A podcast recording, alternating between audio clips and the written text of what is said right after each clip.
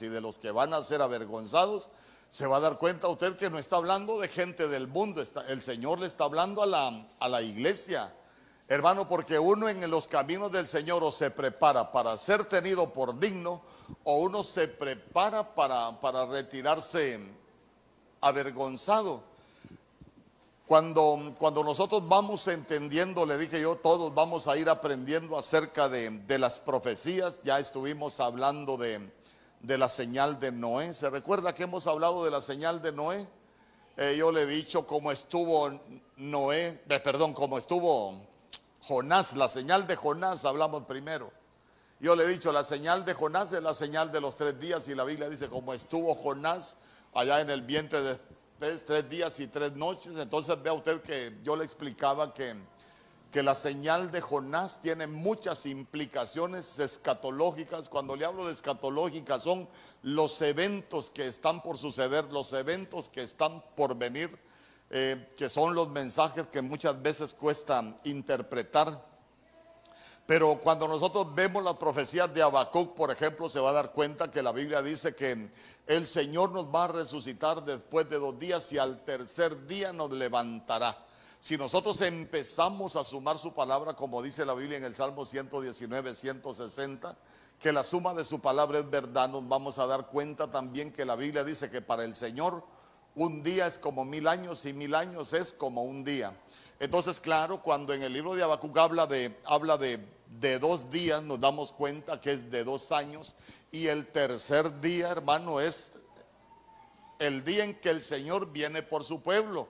Por eso usted se va al libro de Éxodo capítulo 19 y es donde el Señor habla con Moisés y le dice que se prepare el pueblo, que se santifique. ¿Por qué? Porque el Señor va a venir en la nube para encontrarse con el pueblo. Mire, ya estaba profetizado lo que va a suceder, hermano, que está escrito en Primera de Tesalonicenses capítulo 4 del verso 13 al 17, que es el, arrebatamiento de la iglesia. Entonces también empezamos a hablar eh, los domingos, hermano, de como en los días de, de Noé. Entonces ya vimos todos los moveres, bueno, empezamos a estudiar todos los moveres que se van a dar como en los días de Noé, porque yo le hablaba de algo que para nosotros eh, se conocemos como los paralelos bíblicos. ¿Por qué? Porque cuando vamos entendiendo los paralelos bíblicos y si la Biblia dice que la venida del Hijo del Hombre va a ser como en los días de Noé, entonces nosotros necesitamos entender qué fue lo que provocó que se llegara a los días de Noé. Entonces usted se va a dar cuenta que cuando el hombre y la mujer son echados del huerto, fuera del huerto tienen dos simientes, la simiente de Caín, la simiente de Abel. Y usted se da cuenta que la Biblia dice que Caín era del maligno, o sea, tenía una genética decaído. Pero está la simiente de Abel, entonces vemos que Caín mata a Abel, pero el Señor le da a Seth un sustituto. Entonces, eso de que Seth sea el sustituto también tiene una gran enseñanza para nosotros. ¿Por qué? Porque recuérdese que, la Biblia dice que la sangre de, de Abel clama, clama. Entonces, cuando hablamos de la sangre que fue derramada de Abel, Abel también es figura de Cristo. ¿Por qué? Porque Abel es sustituto. Y recuérdese que Cristo a nosotros nos sustituyó en la cruz. ¿Por qué? Porque los que merecíamos morir por los pecados, éramos nosotros. Dice amén conmigo. Ah, por eso es que usted se va al libro de Levítico cuando se habla de Azazel, por ejemplo, y Azazel lo que significa es chivo expiatorio. Y chivo expiatorio es alguien que es acusado y es culpado siendo inocente. Entonces, mire usted, todo eso tiene que hablar de nuestro Señor Jesús. ¿Por qué? Porque Él fue un chivo expiatorio. ¿Por qué? Porque fue culpado, fue condenado, fue muerto siendo inocente. Pero ¿para qué sucedió todo eso? Para darnos libertad a nosotros. Dísame conmigo. Entonces hemos estado hablando, hermano, que nosotros deberíamos de estarnos preparando para, para ser tenidos por digno. Porque vea usted que el que es tenido por digno no va a ser avergonzado, pero el que no es tenido por digno, ese sí va a ser avergonzado. Y hemos estado hablando de los que van a ser avergonzados. Y en primer lugar, así como dice Primera de Juan capítulo 2, verso 28, cuando la Biblia dice, hijos, permaneced en él eh, para que cuando Él se manifieste seamos tenidos por dignos. Ya lo enseñamos que, que los que no van a ser avergonzados son los que permanecen y, y tantas cosas que pudimos estudiar. Entonces hoy vamos a continuar hablando de los que van a ser avergonzados. Se recuerda que hablamos, por ejemplo, del libro de los Salmos, capítulo 25, verso 3, donde la Biblia dice, ciertamente ninguno de cuantos esperan en ti será confundido serán avergonzados los que se rebelan sin causa. Hay gente que se revela sin causa del Señor. Y, como mucha gente se revela sin causa. Yo no sé si usted se ha fijado que en este tiempo de pandemia, como hay gente que le ha dado la espalda al Señor.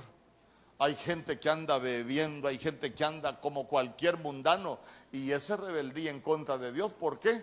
Porque si lo vemos bíblicamente, que es como que diga que les ha acontecido el verdadero proverbio. Son como el perro que vuelve a, al vómito o como la puerca lavada que vuelve a revolcarse en el lodo. Y ese, es, mire, rebelarse sin causa, porque digo yo, ¿qué los llevó a, a, que ahora se hayan apartado de los caminos del Señor y anden, anden viviendo de esa manera? También hablamos del libro de los Salmos, capítulo 31 verso 7, cuando David dijo, no sea yo avergonzado, oh Jehová, ya que te he invocado, sean avergonzados los impíos. Entonces ya hablamos también de que los impíos van a ser avergonzados. ¿Y quién es un impío? Un impío, hay mucha gente, ah, el impío es el que no conoce. No, el impío no es el que no conoce, el impío es que aquel conociendo del Señor se corrompe moralmente. Yo le explicaba que en el Salmo 32, por ejemplo, la Biblia nos habla, nos habla de tres niveles de pecado. Nos habla de transgresión, nos habla de pecado y nos habla de, de iniquidad. Siempre todo lo vea, vea usted como atrio, lugar santo, lugar santísimo. El atrio es la carne, el lugar santo es el alma y el lugar santísimo es el espíritu. Entonces, si hay tres niveles de pecado, entonces primero lo que se corrompe es la carne, después se corrompe el alma, pero estamos hablando de un nivel de corrupción cuando ya se corrompe el espíritu. Cuando la Biblia dice que hay pecados que conducen a, la muerte, ahí es cuando llega la, impiedad en el cristiano. El martes pasado estuvimos hablando del libro de Isaías capítulo 30, verso 2, donde la Biblia dice, los que descienden a Egipto sin consultarme para refugiarse al amparo de Faraón y buscar abrigo a la sombra de Egipto, verso 3, el amparo de Faraón será vuestra vergüenza y el abrigo de la sombra de Egipto vuestra humillación. Entonces, ¿quiénes van a ser avergonzados? Aquel que desciende a Egipto. Hermano, porque el Señor nos lleva para la promesa, no para que estemos regresándonos al mundo. Amén conmigo. Ahí estuvimos hablando muchas cosas, hermano, de que, que como la Biblia dice que, nosotros no, no, anhelemos ser como los pecadores del mundo, ni tampoco hacer lo que ellos hacen, es no amar, no amar las cosas del mundo. También hablamos de que, de que la religión pura y sin mácula es guardar, guardarse sin mancha del mundo. Escuche bien. También hablamos de Santiago 4:4 cuando la Biblia dice que la amistad del mundo es enemistad contra Dios. Amén.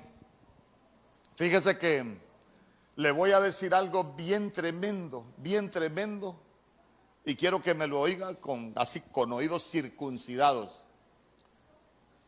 Usted ha leído que la Biblia dice que perece el justo y no hay quien entienda, pero que el Señor sabe de qué lo ha librado. ¿Lo ha leído? Fíjese que a mí hay cosas que, me impresionan de la Biblia. Y es, que, y es que en Hebreos capítulo 11, verso 38, cuando habla de los héroes de la fe, hermano, algunos murieron pero de la manera más fea. Le voy a poner un ejemplo. ¿Cómo dice la Biblia que murió Isaías, por ejemplo?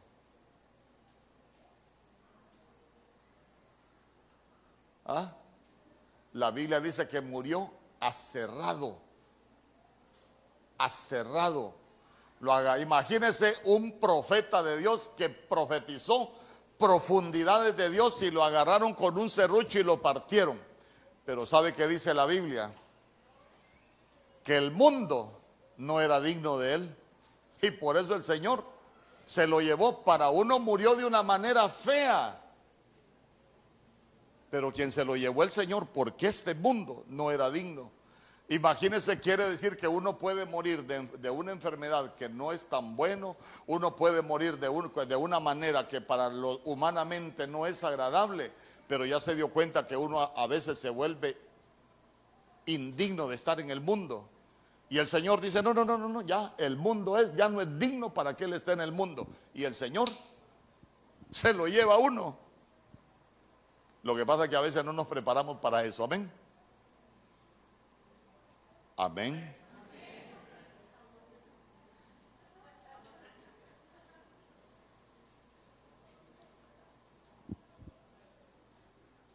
No nos preparamos para eso.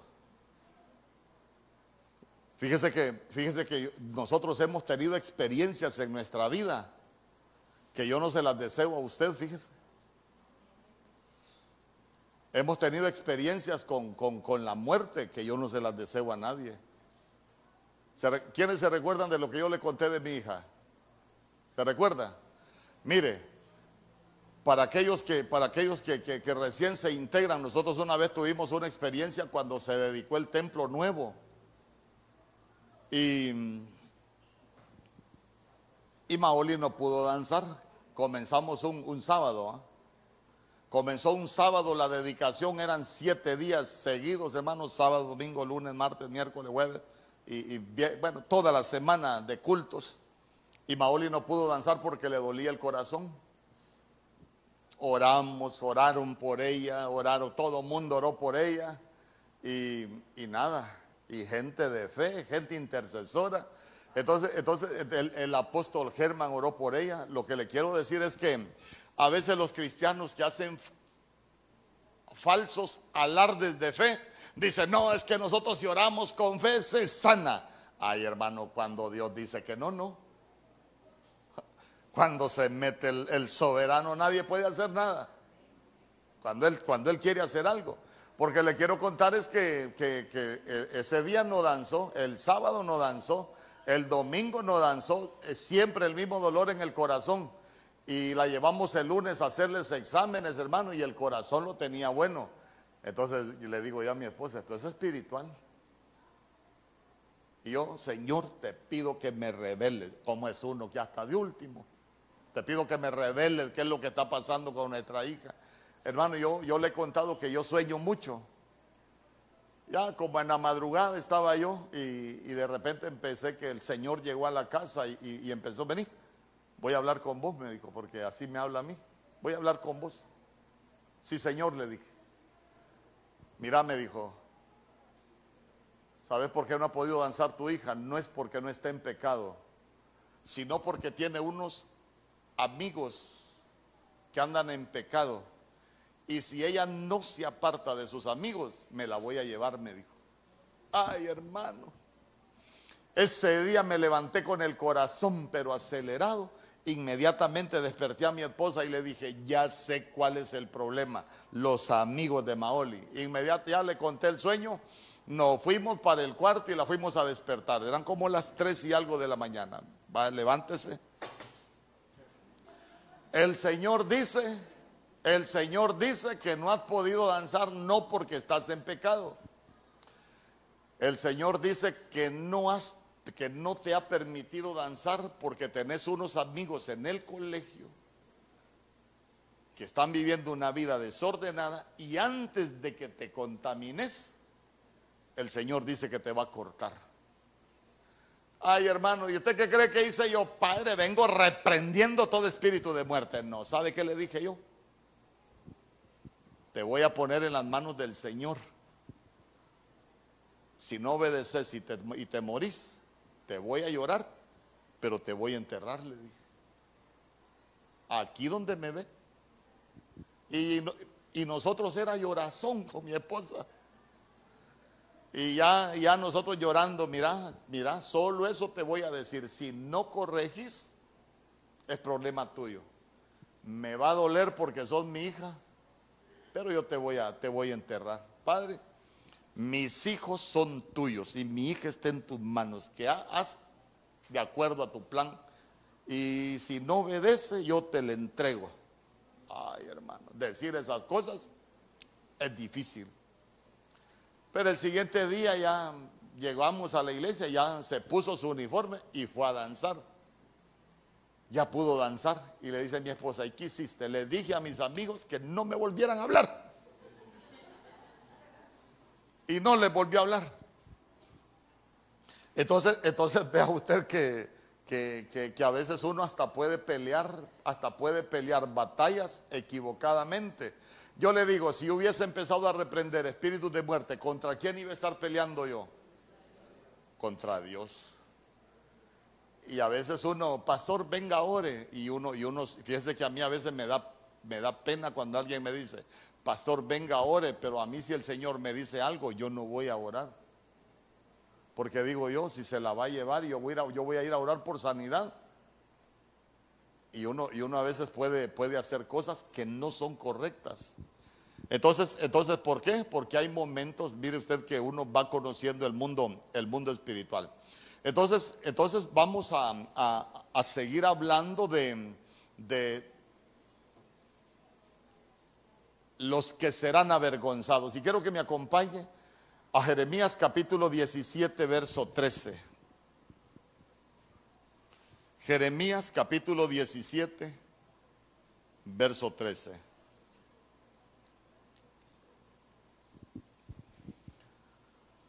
Oh Señor, no, búsquelo, búsquelo. Oh Señor, esperanza de Israel, todos los que te abandonan serán avergonzados. Los que se apartan de ti serán escritos en el polvo. ¿Dónde está escrito su nombre? En el libro de la vida. Pero dice, los que se apartan de ti serán escritos en el polvo, porque abandonaron al Señor fuente de aguas Entonces, ¿quiénes van a ser avergonzados? Los que abandonan al Señor. Sabe que me llamaba mucho la atención que esa palabra abandonar dice que es aflojar aflojar. Hermano, uno, uno, uno será que, puede aflojar su relación con Dios.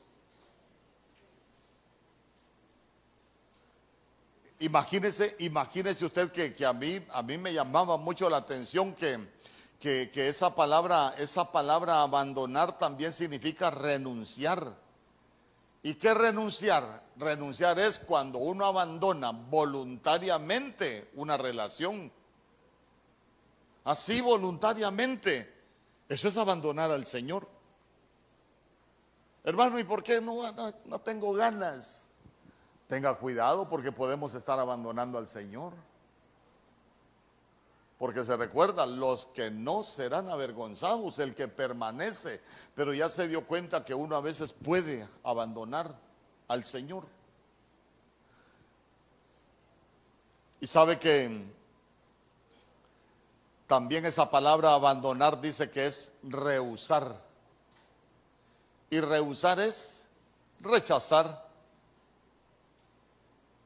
Rechazar. A veces hay gente que por desánimo no quiere, no quiere nada con el Señor. A veces eh, por diferentes situaciones ve usted que uno puede rechazar las cosas de, del Señor. Entonces, entonces yo quiero que, nosotros aprendamos, hermano, que, que, que, si el Señor, el Señor nos llamó, que aprendamos a, a permanecer. Mire, aunque sea de arrastras, con la Biblia de arrastras, pero creo que si hay algo que uno debería aprender es a no apartarse del Señor. ¿Usted nunca pasó por eso, pastor? Ay, sí pasé, hermano. Sí pasé. ¿Alguna vez estuvo desanimado? Mire, yo le quiero preguntar, ¿alguien aquí nunca ha estado desanimado? Levante la mano si alguien nunca ha estado desanimado. Ay, hermano. ¿A usted, pastor? Sí, hermano. ¿Y la pastora? Ay, hermano. Pero ¿sabe qué aprende uno? A levantarse. ¿Sabe qué aprende uno a decirle, Señor, yo no me voy a, a quedar tirado, yo no te quiero abandonar, no te quiero dejar? Fíjese que cuando, cuando usted ve la Biblia, por ejemplo, y usted lee el libro de los jueces, más que todo se va a dar cuenta que cada vez que el pueblo abandonaba al Señor, ¿qué pasaba? El Señor mandaba enemigos. Mire usted, el Señor les mandaba a los enemigos. Y cuando el pueblo clamaba, el Señor les mandaba un libertador. Y siempre que el pueblo abandonaba al Señor, siempre le mandaba un enemigo que los hermanos, que los tratara de lo peor. Pero cuando el pueblo volvía al Señor, el Señor siempre les mandaba un libertador. Entonces mire qué misericordia la del Señor. ¿Por qué? Porque lo que Él quiere es que nosotros no le abandonemos. Es que, es que mire, es que mire. Hace poco yo, yo hablaba, creo que el domingo hablaba algo de esto, que, que a veces los cristianos nos conformamos o nos llenamos de dichos. Ah, el Señor nunca se aparta de mí. Yo conozco gente que anda lejos de los caminos del Señor y publican cosas de que el Señor nunca se aparta de ellos y, la gente cree que está bien. Pero nosotros necesitamos aprender que no es lo mismo que Dios camine con nosotros a que nosotros caminemos con Dios. ¿Por qué? Porque el Señor a Enoch, que caminó con él, se lo llevó arrebatado. A Noé, que caminó con Dios, lo salvó del diluvio. Y yo le pregunto, ¿y los demás por qué se ahogaron? ¿Por qué no entraron al arca? Porque no caminaban con el Señor. Aunque el Señor sí estaba en ese lugar. Voy a ir rápido porque quiero, quiero cerrar con, esto, ya quiero iniciar algo nuevo con usted. Isaías capítulo 65, verso 13. Isaías capítulo 65, verso 13. Por tanto, así dijo Jehová el Señor. He aquí que mis siervos comerán y vosotros tendréis hambre. He aquí que mis siervos beberán y vosotros tendréis sed. He aquí que mis siervos se alegrarán y vosotros seréis avergonzados. Cuando, cuando usted empieza, si usted lee el verso 12, hoy como le toca leer su Biblia, usted se va a dar cuenta que, que, el Señor le está diciendo al pueblo, yo los voy a destinar a espada. Eh, y todos ustedes se van a arrodillar en el degolladero. Mire usted qué palabra tan difícil la que dice el Señor. Yo los voy a destinar a espada y todos ustedes se van a arrodillar al degolladero. ¿Y por qué el Señor les estaba diciendo eso? Ah, porque los llamé y no me respondiste. Hablé y no me oísteis sino que hiciste lo malo delante de mis ojos y escogiste lo que me desagrada. A ver, ¿qué le desagrada al Señor? ¿Ah? ¿Sabe que, ¿Sabe que algo que desagrada al Señor es que Él nos esté llamando y nosotros no le hagamos caso?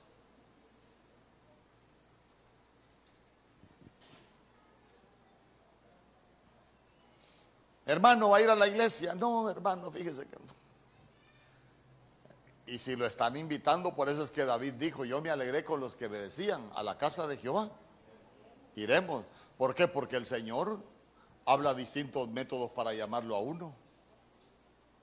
¿Por qué? Porque Él dice, no dejando de, de congregarse como algunos tienen por costumbre, más viendo aún que aquel día se acerca. Entonces, entonces, entonces mire, mire qué impresionante, hermano, pero el que escoge lo que le desagrada es que nosotros necesitamos aprender qué le agrada al Señor y qué le desagrada al Señor. ¿Sabe por qué? Porque uno, uno puede escoger.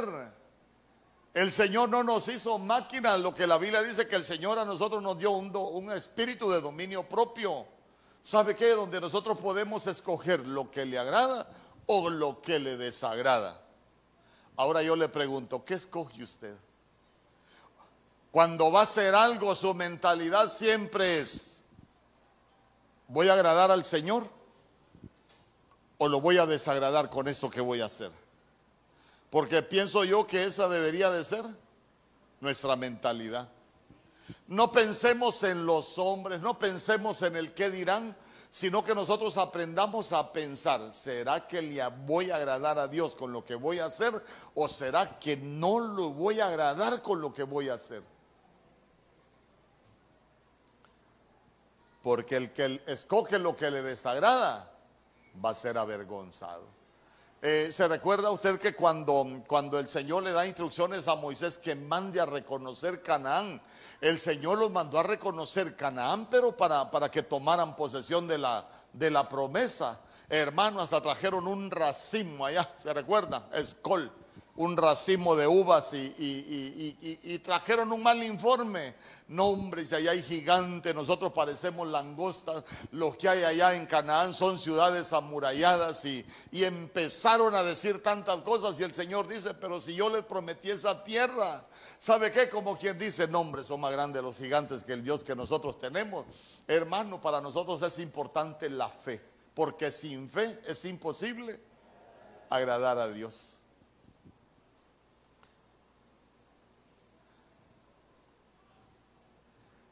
Y se recuerda que Josué y Caleb, ¿qué decían? No, hombre, si nosotros agradamos a Dios, Dios nos va a dar esa promesa, Dios nos va a dar esa tierra, pero a los que, los que escogieron lo que desagradaba a Dios, como ya casi no tenemos cosas, hoy tenemos efectos especiales. Hermano, pero, pero como escogieron lo que desagrada a Dios, no entraron a la promesa. Mire qué ejemplo más tremendo. Ahí estaba la promesa, pero como no le agradaron, para el desierto de regreso.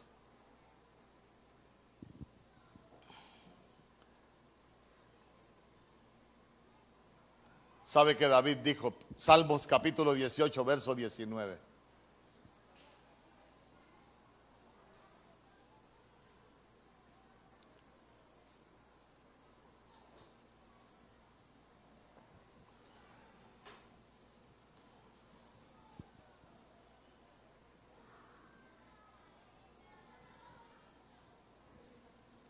Jehová no. Me sacó al lugar espacioso. Me libró porque se agradó de mí. Mire, si hay alguien que tuvo problemas, fue David. Si hay alguien que tuvo enemigos, hermano, que, que pasó en batalla peleando toda su vida, fue David. ¿Pero por qué fue librado? Porque el Señor se agradó de él. Ay, hermano. Jeremías capítulo 8, verso 9. Mira, hoy sí voy rapidito.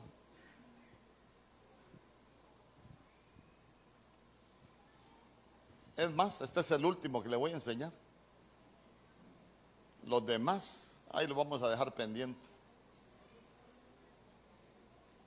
Jeremías capítulo 8, verso 9. Los sabios, ¿qué dice? Ah, no busque el hombre.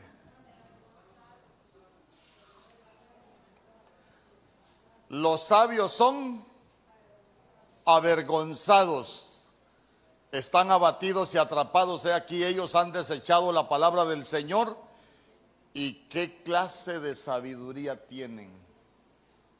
Oiga bien, los sabios son avergonzados.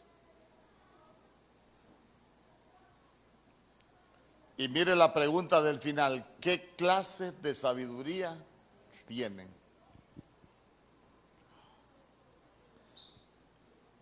En la Biblia, escuche bien, En la Biblia hay por lo menos siete tipos de sabiduría.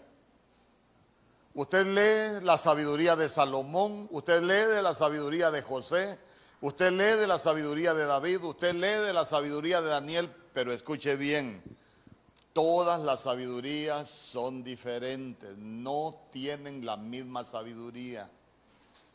Algunos sí tienen la misma sabiduría con otros. En la Biblia hay siete palabras para hablar de sabiduría. Yo le voy a tocar unas cositas así, como dicen en mi pueblo, a ojo de buen cubero. Hay una sabiduría que se conoce como la sabiduría Jokma o Kokma. Y esa sabiduría dice que es tener entendimiento de muchas cosas. Es cuando, cuando alguien es inteligente y que tiene mucho saber pero hay otra sabiduría también que es Yadá. Y esa sabiduría Yadá dice que es cuando la gente tiene habilidad para comprender. Hermano, cuando la gente tiene diligencia, fíjese que ser diligente viene por ser, por ser sabio. Por eso es que la Biblia dice que la mano del diligente enriquece y será prosperada. ¿Por qué? Porque es, es una es una sabiduría que, el Señor da. Pero esa palabra yada, esa sabiduría yada dice que es cuando se tiene discernimiento de las cosas. Pero hay otra, otra palabra sabiduría que se escribe en Ligmud y esa palabra Ligmud dice que es cuando alguien obtiene sabiduría, pero porque es instruido por otros, o sea, le enseñan a, le enseñan, eh, eh, es cuando, cuando alguien se vuelve discípulo le voy, a, le voy a poner un ejemplo. Usted se recuerda que cuando nuestro Señor Jesús nace, dice que llegaron los sabios de Oriente. ¿Se recuerda? Dígame amén, por lo menos si se acuerda. Cuando nuestro Señor Jesús nace, llegaron los sabios de Oriente y se recuerda que le llevaron mirra, ¿qué más? Y oro. Pero, pero esa, bueno, los católicos es que se inventaron que eran tres reyes magos, no, pero en el original dice que, en la profecía dice que era multitud de camellos, pero habla de, habla de, los sabios de, Oriente, tampoco está hablando de malhechor, malgastar y, y va a gastar, no, tampoco está hablando de ellos. Habla de multitud de los sabios de Oriente, pero para que usted sepa, al oriente quien estaba era Babilonia. Y según los entendidos, los que llegaron cuando nuestro Señor Jesús, ¿dónde está el rey de los judíos? Que ha nacido. Eran los sabios de la escuela de, de Daniel. Hermano, Conocía las profecías Daniel. Ay, hermano, sí conocía las profecías. Es más, fíjese que a veces, a veces uno habla, ah, las profecías de Daniel, pero Daniel dice, leyendo yo al profeta Jeremías, porque muchas veces las visiones se las dieron a Jeremías, pero quien las interpreta para nosotros es Daniel. Entonces, pero eso, esos sabios ya, ya aprendieron sabiduría porque les enseñaron. Se recuerda que el apóstol Pablo se, vanagloriaba de eso, e instruido a los pies. Ahí hablar de Gamaliel, hermano, era como hablar de usted, era hablar de una eminencia en enseñanza en ese tiempo. Hasta ahorita reacciona. Como quien dice, ser instruido por Gamaliel era lo mejor que le podía ocurrir a cualquiera, pero, pero es alguien que aprende sabiduría porque es enseñado. Amén. Porque se vuelve discípulo de alguien que, tiene sabiduría.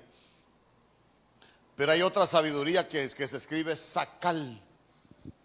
Y sacal es cuando, cuando dice que, uno, uno aprende a ser circunspecto. Y, circunspecto es cuando la gente aprende a, a guardarse, que tiene ese nivel de pensamiento cuando sabe diferenciar lo que es bueno de lo que es malo y la gente aprende a, conducirse sabiamente. Mire usted, y también esa palabra sacal dice que es prosperidad.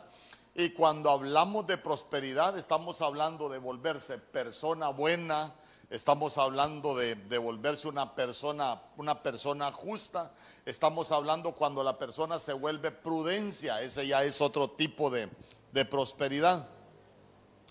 Pero cuando la Biblia habla, ahí en el libro de Jeremías, que los sabios son avergonzados, esa es una, esa es una palabra que se escribe Hakam. Y esa sabiduría Hakam dice que es alguien que es inteligente, pero a veces la inteligencia se puede utilizar para lo malo. Por ejemplo, yo conozco gente que es inteligente, pero para lo malo. Pero, pero, también, escuche bien, es una sabiduría que la inteligencia también se puede utilizar para lo bueno, lógico. Es un, es un tipo de, de sabiduría. Pero, pero fíjese que esa palabra hakam también dice que es cuando es un tipo de sabiduría cuando uno se vuelve astuto. Pero se recuerda usted quién dice la Biblia que era astuta también. La serpiente. Por eso mire que este tipo de sabiduría es bien delicada. ¿Por qué? Porque uno puede tener astucia para lo bueno, pero también astucia. Ay, hay unos que tienen una, mire, nosotros hemos, conocimos gente, hermano, que tenía una agilidad mental para lo malo, pero impresionante, una astucia para, para hacer las cosas. Pero fíjese que esa palabra, esa palabra hakam, también significa ser maestro, maestro. Y también significa ser experto. ¿Sabe que yo sé que, yo sé que es un, es un fervoroso lector. ¿Usted se recuerda de la sabiduría de Salomón, por ejemplo? Esa sabiduría Hakam es la que le dieron a Salomón. Él pide un corazón entendido y el Señor le dio la sabiduría Hakam.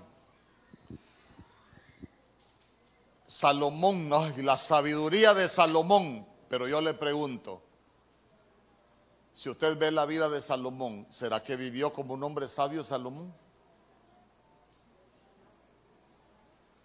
Pero Salomón sí era astuto.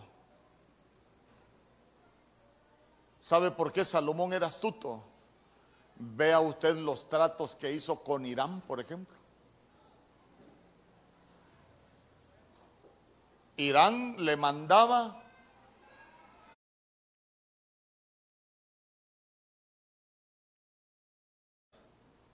Y dice que Salomón lo que promulgó o estableció fue una leva. ¿Y qué es una leva? Ah, mira, mandame, mandame madera del Líbano y mandame de las riquezas que vos tenés. ¿Sabes cómo te lo voy a pagar? Sabe que era la leva que agarraba diez mil hombres del pueblo y los mandaba a trabajar obligados para Irán. Entonces quiere decir que él ocupó la sabiduría para lo malo.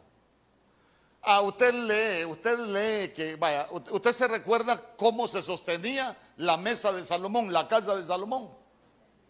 Vino él, estableció 12, 12 provincias, por decirlo así, y en cada provincia nombró un gobernador. Ah, pero él establecía, mira, yo necesito esta provisión, y era obligatorio.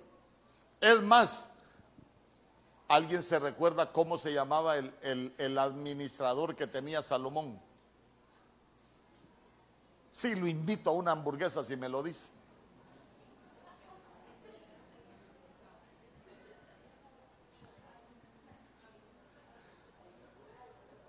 Lo voy a decir antes de que me ganen la hamburguesa. Porque ya andan por ahí. Se llamaba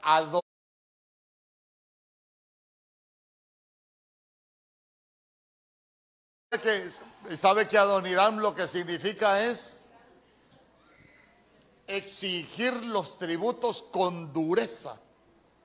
Hermano, por eso le digo, Salomón, Salomón, vea usted que tenía esa sabiduría, pero Salomón la utilizó para lo malo. Hizo pactos con Faraón Salomón, sí hizo pactos y hasta se casó con la hija de Faraón.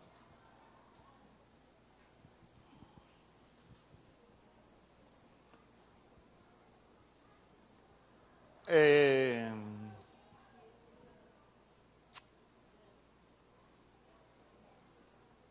¿Era experto en algo Salomón?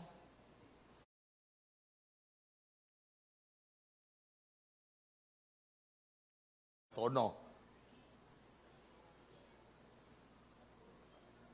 Pero ya se dio cuenta que, ya se dio cuenta que al final Salomón termina hablando cosas bien impactantes. Imagínese usted, uno, uno a veces solo, ay, la sabiduría de Salomón, pero Salomón era un borracho. Ay, la sabiduría de Salomón, pero era un mujeriego. Ay, la sabiduría de Salomón, pero Salomón fue malo. Ay, y, sabe usted que, escuche bien lo que le voy a decir. ¿Sabe usted que uno en el ministerio puede tener esa sabiduría jacán para administrar los ministerios? Por ejemplo, cuando se exige el diezmo con dureza, es tener esa sabiduría. ¿Por qué? Porque Salomón todo lo hacía obligado. Entonces ya no lo hace por porque, porque tiene, la, porque tiene la, la, doctrina, porque ya aprendió, porque el Señor se la reveló, sino que lo hace porque lo obligan. Y Salomón eso era lo que hacía. Entonces, entonces imagínese usted, los sabios, los sabios son avergonzados. Ay, hermano, es que la sabiduría, como se puede utilizar para lo bueno, se puede utilizar para lo malo. Por ejemplo, uno cuando mira a alguien que planifica un asalto a un banco, por ejemplo, ¿usted cree que es cualquier, perdóneme la palabra, cualquier tonto que lo planifica? Es gente brillante, es gente inteligente, pero que tienen la astucia de la serpiente. Entonces van a ser avergonzados. Por eso es que Proverbios capítulo 3, verso 7, mire lo que dice.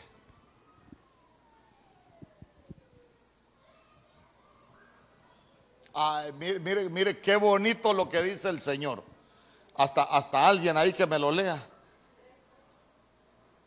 Proverbios capítulo 3, verso 7.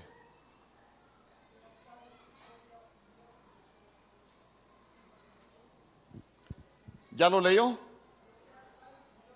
Oiga bien, no seas jacam en tu propia opinión ya se, ya se dio cuenta, ya se dio cuenta que hasta el Señor nos da la clave para no corromper ese tipo de sabiduría. Porque oiga bien, qué bueno utilizar la astucia que Dios nos da para lo bueno.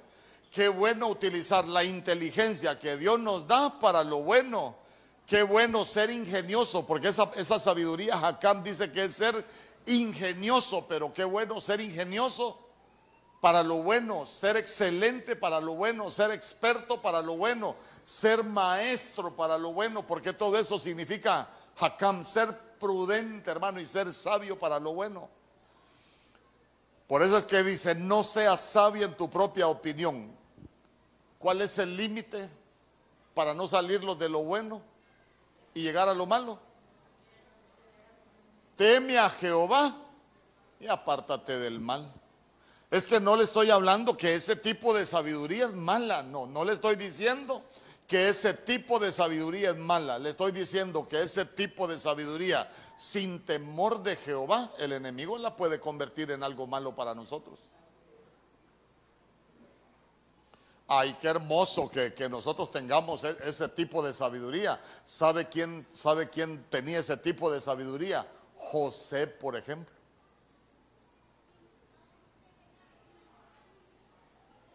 Imagínese usted, José, ¿y para qué le sirvió esa, esa sabiduría a José? Para tener gloria en Egipto, allá en, allá en el mundo. Entonces, entonces mire qué, qué, qué bonito. En Daniel capítulo 1, verso 4.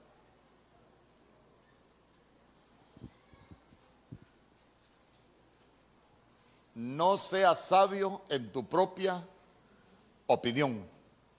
Teme a Jehová. Mire, la sabiduría con temor de Jehová es hermosa. Le quiero preguntar algo. ¿Fue avergonzado Daniel en Babilonia?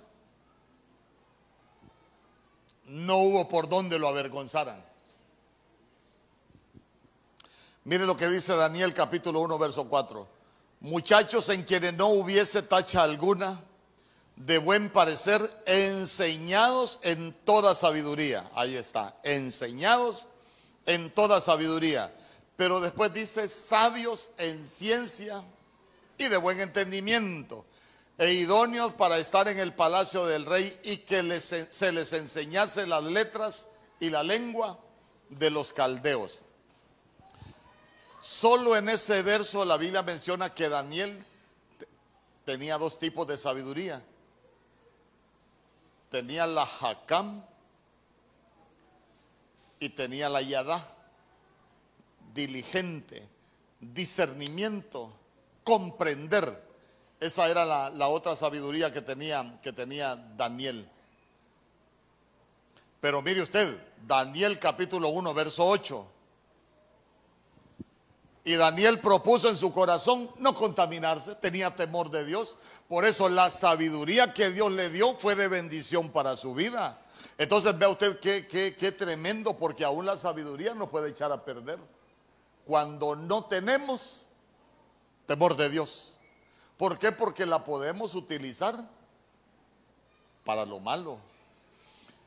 Y Daniel propuso en su corazón no contaminarse con la porción de la comida del rey ni con el vino que él bebía. Pidió por tanto al jefe de los eunucos que no le obligase a contaminarse. Yo ahí voy a cerrar. Amén. Ya van 50 minutos. Ahora yo solo le quiero preguntar algo. Yo solo le quiero preguntar algo. Y, la pregunta va para usted y va para mí. ¿Para qué nos estamos preparando? Porque uno como cristiano se puede estar preparando para ser tenido por digno. Porque el digno no va a ser avergonzado. El digno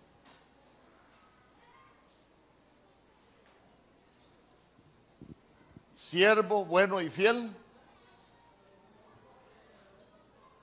pasa la presencia de tu Señor.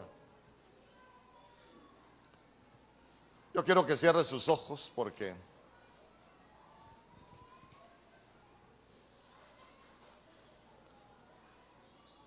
nosotros estamos en, en el tercer día. Estamos en el día en, en que el Señor viene por la iglesia. En este tiempo la iglesia debería de estar preparándose para el encuentro con el amado. Pero a veces estamos muy entretenidos en otras cosas.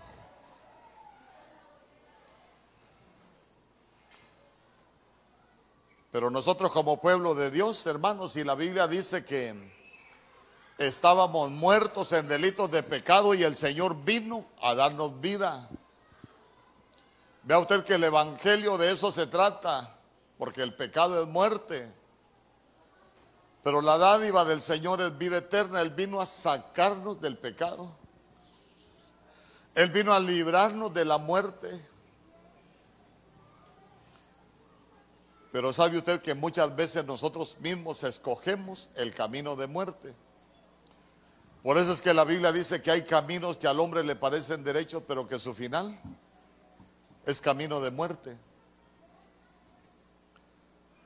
Porque el Señor ha venido a mostrarnos sus, caminos. El camino de paz, el camino de santidad, el camino bueno, el camino angosto.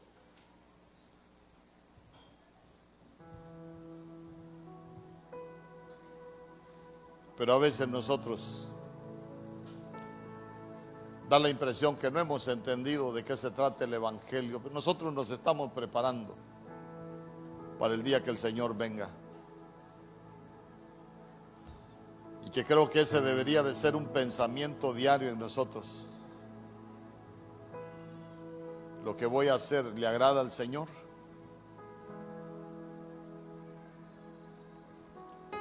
Porque ya se dio cuenta que hay muchos que, que van a ser avergonzados. Pero también están los que no serán avergonzados.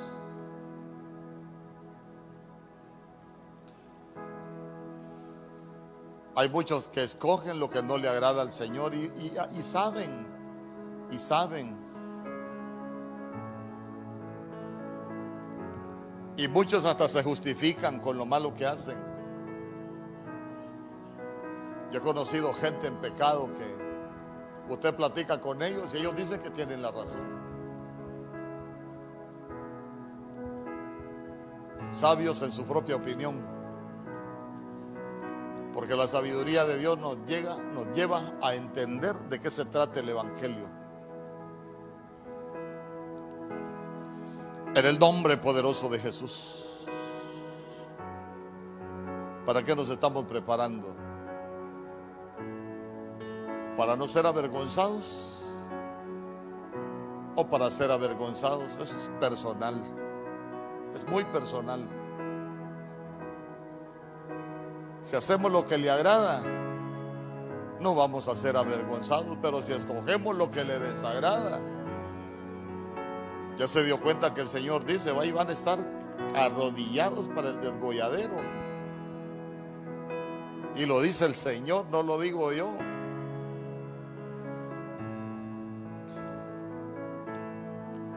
Que lo que hemos hablado todos estos martes de, de doctrina, de los que no serán avergonzados y de los que serán avergonzados, ¿sabe qué?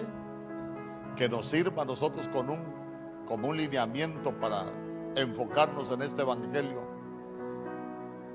y que toda nuestra vida tengamos un anhelo en nuestro corazón. Señor, yo quiero agradarte porque el día que tú vengas no quiero retirarme avergonzado. En el nombre poderoso de Jesús.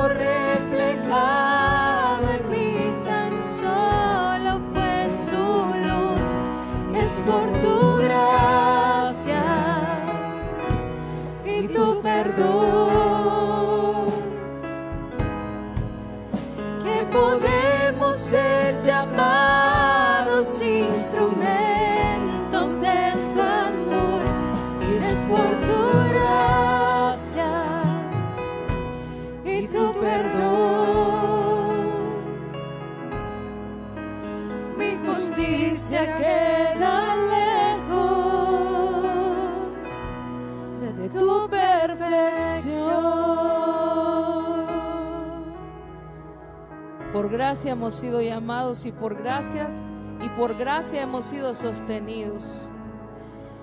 Para que nadie dice que se jacte en su presencia. Y ahorita que hablaba de los sabios, para que nadie tenga en su propia opinión que es por a causa de ellos. Tener temor de Dios es lo más grande. Y reconocer que todo lo que somos es por su gracia. Y por su gracia no vamos a ser avergonzados. No por nuestros méritos. Nos esforzamos en agradar a Dios en todo lo que hacemos y aún lo que dejamos de hacer. Que sea para agradar a Él. No, no procure agradar al hombre. Pero no como aquellos que dicen, no, yo agrado a Dios, no, no estoy para agradar a nadie. La gente que habla de esa manera está totalmente equivocada. Porque el que agrada a Dios tiene temor de Él. Tiene temor de Él y en todo momento se preocupa por agradar a aquel que lo llamó. Pero todo lo que somos, ¿qué vamos a decir nosotros? Hermano, usted se va a ir arrebatado, mire hermano, por pura gracia. Si, si me voy va a ser, pero a panzazo. Ahí yo creo que me, voy a, me va a doler la, la, el, del, porque todo es por su gracia. Todo es por su gracia. Que podamos ser llamados dignos es el galardón más grande, más grande. Para eso vivimos, para agradar a aquel que nos llamó, para agradar a aquel que nos llamó. Señor, hoy te damos gracias porque no es por nuestros méritos, sino porque tú has tomado a bien que seamos llamados tus siervos, tus hijos. Que todo lo que hagamos, Señor, sea para engrandecer tu santo nombre. Que todo lo que hagamos sea para agradarte, mi Señor. Y que en todas nuestras áreas podamos ser encontrados dignos, Señor, y que no nos apartemos de ti avergonzados. Como hijos, como siervos, como sabios, que no seamos avergonzados, mi Señor, en el nombre de Jesús. Te lo rogamos. Te lo rogamos. No queremos vivir en esta en este mundo de manera deliberada, porque tal vez un día vamos a salir avergonzados, pero nosotros si nos abstenemos de muchas cosas porque anhelamos no salir avergonzados. Gracias mi Señor porque tú eres bueno. Has sido bueno con nosotros y lo seguirás siendo. Señor, mira este tiempo. Señor, nos ponemos en tu mano, te rogamos, Señor, que un nuevo tiempo ha llegado para eso nos estábamos preparando desde hace mucho tiempo, porque tú dijiste que el postrer estado de esta casa iba a ser más grande que el primero. Y nosotros lo creemos. Y sabemos que cosas grandes vienen. Ensancha tus estacas, ensancha tus estacas. Cosas grandes vienen, no te limites, no te limites. Dios tiene cosas grandes. Dios es un Dios grande, es un Dios grande. No te limites. Señor, en el nombre de Jesús, que nosotros podamos dar la talla, Señor, para lo que viene. Señor, nos ponemos en tu mano y te rogamos que así como nos trajiste de aquella ciudad, Señor, a una ciudad que, que no conocíamos cómo iba a ser el mover, cómo iba a ser. Señor, y hasta hoy Tú no nos has fallado y tú no nos has dejado avergonzados. Sabemos que no nos vas a dejar avergonzados en nuestra nueva faceta que viene. En el nombre poderoso de Jesús, venimos no a pelear con nadie, no a competir con nadie, venimos porque te amamos a ti y amamos tu pueblo. Señor, en esta ciudad hacer grandes cosas. Estamos dispuestos a lo que tú nos llames. Envíanos a nosotros, aquí estamos, heme aquí, para lo que tú quieras, cuando tú quieras y como tú quieras. En el nombre poderoso de Jesús, te damos gracias por tu amor, por tu misericordia. Señor, te rogamos que esta casa tú la guardes siempre, Señor, y que así puedas Señor, en la nueva casa hacer cosas maravillosas. Hemos visto tu gloria en este lugar y sabemos que la seguiremos viendo. En el nombre poderoso de Jesús, yo te ruego por cada familia aquí representada, Señor. Y sabemos que vendrán más. Vendrán más personas necesitadas de ti, Señor. Que tú puedas darle restauración que tú puedas transformar sus vidas, que tú puedas, Señor, hacer cosas grandes, que se puedan encontrar contigo, mi Señor. En el nombre poderoso de Jesús. Gracias, mi Señor. Señor. Ahí no salga tan pronto de la presencia de, del Señor. Vamos a orar porque hay algo que espiritualmente tal vez usted lo ignora, pero en todos los traslados siempre hay algunos que se van quedando rezagados y se quedan atrás cuando el pueblo de Dios iba camino a, Canaán, usted se va a dar cuenta que Amalek dice que iba atacando a los que iban a la retaguardia porque iban cansados y ahí se iban quedando. Siempre que hubieron traslados, algunos se van quedando, pero que el Señor nos permita a todos los que estamos en este lugar, poder llegar allá y que podamos cumplir con la comisión que Dios tiene para con cada uno. Padre, yo te pido por cada familia aquí representada, Señor, que ha estado en este ministerio, que podamos marchar hasta aquella nueva casa, Señor, con tu presencia, mi Dios, con tu gloria, que no nos falte tu gloria en aquel lugar, mi Dios. En el nombre poderoso de Jesús, no, no nos dejes, no nos desampares. Porque sin tu presencia no queremos nada, Señor. No queremos nada. No queremos ir a, nuevos lugares si tú no vas con nosotros. Que todo lo que nos permitas alcanzar en esta ciudad sea por tu gloria, Señor. Porque tú vas con nosotros. En el nombre poderoso de Jesús yo te pido por, por el hermano Nelson, mi Dios. Padre, él ha sido de bendición para nosotros desde hace nueve años, mi Dios. Padre, con la autoridad que tú me has dado, yo, yo lo bendigo. Yo bendigo su vida, bendigo su familia. Bendigo su levantarse y su acostarse, su andar por el camino. Padre, los planes que Él tiene, los sueños que Él tiene, los anhelos que Él tiene. Padre, que, que tú los puedas hacer realidad, que seas tú ayudándole, mi Dios, en el nombre poderoso de Jesús y que tú puedas cumplir el propósito para el cual tú le escogiste. Nosotros lo bendecimos con toda bendición y le damos gracias, mi Dios, gracias. Y gracias a ti, oh Rey bendito, porque hasta aquí nos has ayudado, hasta aquí nos has guardado, hasta aquí nos has bendecido. Gracias, Señor, gracias. Trasladamos el arca de tu presencia, Señor, de este lugar a aquella nueva casa. Porque aquella es la nueva casa que te hemos preparado los servidores para que tú vengas, Señor, y habites allá con nosotros.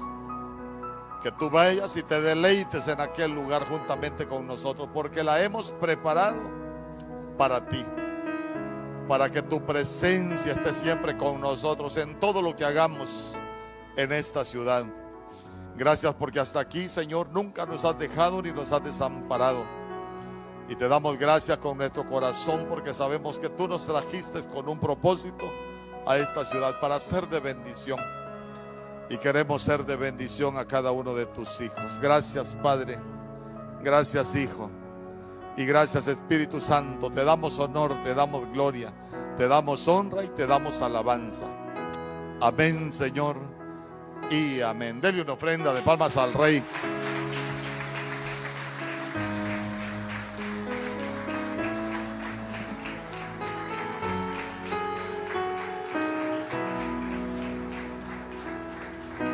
Gloria a Dios. Gloria al Señor.